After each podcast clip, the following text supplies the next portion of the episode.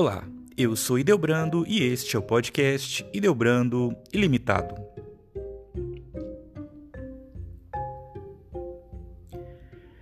João Maria Batista Vianney nasceu no dia 8 de maio de 1786 no vilarejo de Dardilly, ao norte da cidade de Lyon, na França. Filho de Mateus e Maria, foi o quarto de sete irmãos. Desde a infância, manifestou seu espírito de piedade. Gostava da oração e de ir à igreja. Vivia dizendo que queria ser padre. Teve que trabalhar duro no campo até a juventude para ajudar a sustentar a família. Somente quando ele estava na adolescência é que foi aberta uma escola em sua aldeia e ele pôde então ser alfabetizado e aprender a língua francesa, pois falava apenas o dialeto local. Mesmo assim, estudou apenas dois anos. Quando o jovem João Maria Vianney manifestou seu desejo de se tornar padre, encontrou grande oposição por parte de seu pai. Somente com a ajuda do pároco que atendia sua aldeia é que ele conseguiu. Já tinha 20 anos quando ingressou no seminário de École. No seminário, o jovem João Maria Vianney encontrou mais dificuldades ainda por causa de sua pouquíssima instrução. Os superiores e professores do seminário consideravam-no um camponês chucro e sem inteligência suficiente para conseguir completar os estudos. Por outro lado, Vianney era um belo exemplo de caridade, obediência, vida de oração e fé. João Maria Vianney só chegou até o fim de seus estudos por causa de seu exemplo de caridade e santidade dentro do seminário, pois faltava-lhe os dotes da inteligência e do raciocínio lógico para a filosofia e teologia. Não lhe faltava, porém, a sabedoria que vem do céu. Por isso, a despeito de sua deficiência, ele foi ordenado padre em 1815. Recebeu, porém, um impedimento grave. Não poderia exercer o sacramento da confissão. Seus superiores julgavam que ele não teria capacidade de orientar e dirigir a vida espiritual dos fiéis.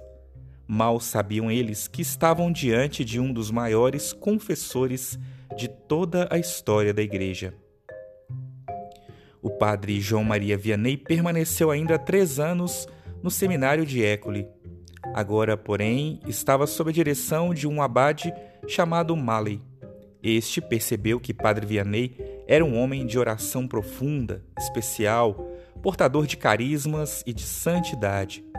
Por isso, depois de três anos convivendo com o abade Maley, este conseguiu a liberação necessária para que Padre João Maria Vianney pudesse exercer seu ministério sacerdotal plenamente, inclusive como confessor.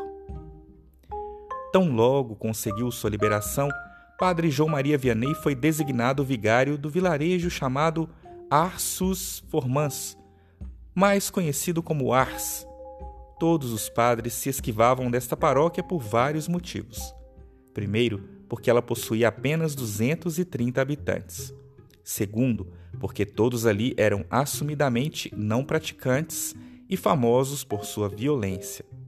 Ars era um vilarejo onde as tabernas viviam abarrotadas e a igreja estava sempre vazia. Brigas, roubos, rixas antigas e até assassinatos eram comuns por ali. Padre João Maria Vianney, porém, aceitou a missão na obediência e foi para lá. Por isso, passou a ser chamado de o cura d'Ars, expressão que significa cura de Ars. A palavra cura, no português arcaico, significa padre ou vigário. Portanto, cura d'Ars significa vigário de Ars. Padre João Maria Vianney chegou em Ars em 1818. Estava só, numa pequena carroça que levava apenas alguns pertences e livros. Sem saber o caminho exato, viu um menino pastor e pediu ajuda. O menino levou-o até a entrada de Ars. Então, Padre João lhe agradeceu, dizendo: Tu me mostraste o caminho de Ars, eu te mostrarei o caminho do céu. Hoje, na entrada da cidade, foi construído um monumento que lembra este belo encontro. Treze anos após a chegada do padre João Maria Vianney, a situação em Ars era completamente outra. A igreja estava sempre cheia e as tabernas vazias. A violência cessara, as rixas acabaram, a bebedeira e a consequente violência se tornaram coisa do passado. A postura de homem de oração, caridoso, profeta e também severo quando era preciso transformaram a triste realidade de Ars. O vilarejo, então, começou a ficar famoso por causa do Padre Santo que vivia ali.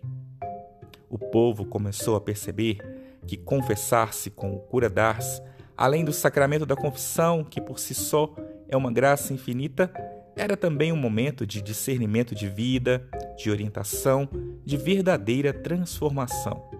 As orientações dadas pelo Padre João nas confissões eram verdadeiras dádivas vindas do céu para curar os corações feridos, estabelecer a esperança, o amor e a confiança em Deus. Aquele tinha, que tinha sido impedido de administrar o sacramento da confissão tornara-se o maior confessor da história. Diariamente, filas enormes se formavam diante do confessionário da igreja e o padre João passava horas a fio, atendendo a todos, muitas vezes sem comer. Por muitas e muitas vezes, passou dias inteiros sentado no confessionário, atendendo os corações aflitos, em busca de orientação e libertação. E todos saíam transformados daquele confessionário. A fama dos dons e da santidade do cura d'Ars se espalhou pela Europa, por isso, Muitos viajavam de longe para Ars a fim de ver o cura e confessarem-se com ele. Para isso, estavam dispostos a esperarem horas ou dias inteiros. Assim, o pequeno vilarejo de Ars tornou-se um grande centro de peregrinações. Com isso, o vilarejo que não tinha possibilidades de atender tanta gente teve que ir se transformando para atender a demanda da nova realidade. Os antigos donos de taberna passaram a ganhar a vida transformando suas tabernas em hospedarias e depois em hotéis. E Ars se tornou numa cidade por causa do padre João Maria Vianney. Padre João Maria Vianney fazia suas próprias refeições e os serviços domésticos. Vivia em oração, alimentava-se pouco, dormia apenas três horas por dia para dar conta de toda a atividade que tinha como vigário Dedicava tempo para socorrer os pobres em suas necessidades, fazendo todo o possível por eles. Quando recebeu herança por parte de seu pai, gastou tudo com os pobres. As almas aflitas encontravam em suas orientações o norte, a esperança e o consolo. Sem descansar um dia sequer, o santo cura d'Ars faleceu serenamente, consumido pelo cansaço. Era o dia 4 de agosto de 1859 e ele tinha 73 anos. Mesmo em vida, era tido como santo por todos. Após sua morte, passou a ser venerado por todos e seu túmulo virou centro de peregrinação. Por causa dos trâmites relativos à sua beatificação, seu corpo teve que ser exumado. Para surpresa geral, foi encontrado incorrupto e hoje pode ser visto na igreja de Ars que hoje é um famoso centro de peregrinação na Europa. São João Maria Vianney foi canonizado pelo Papa Pio XI no ano de 1925. Foi proclamado padroeiro dos sacerdotes e no dia de sua festa passou a ser celebrado o Dia do Padre. Oração a São João Maria Vianney. Ó São João Maria Vianney, que confiança tinham as multidões em vossas orações.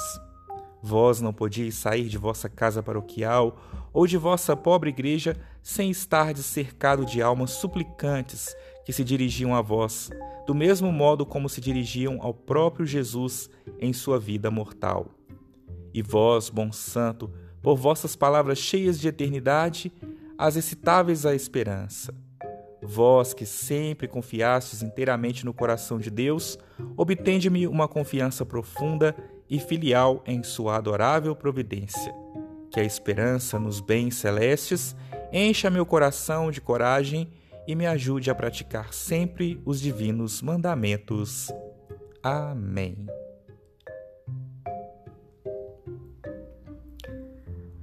Se você gostou deste conteúdo, compartilhe com seus amigos e até o próximo episódio.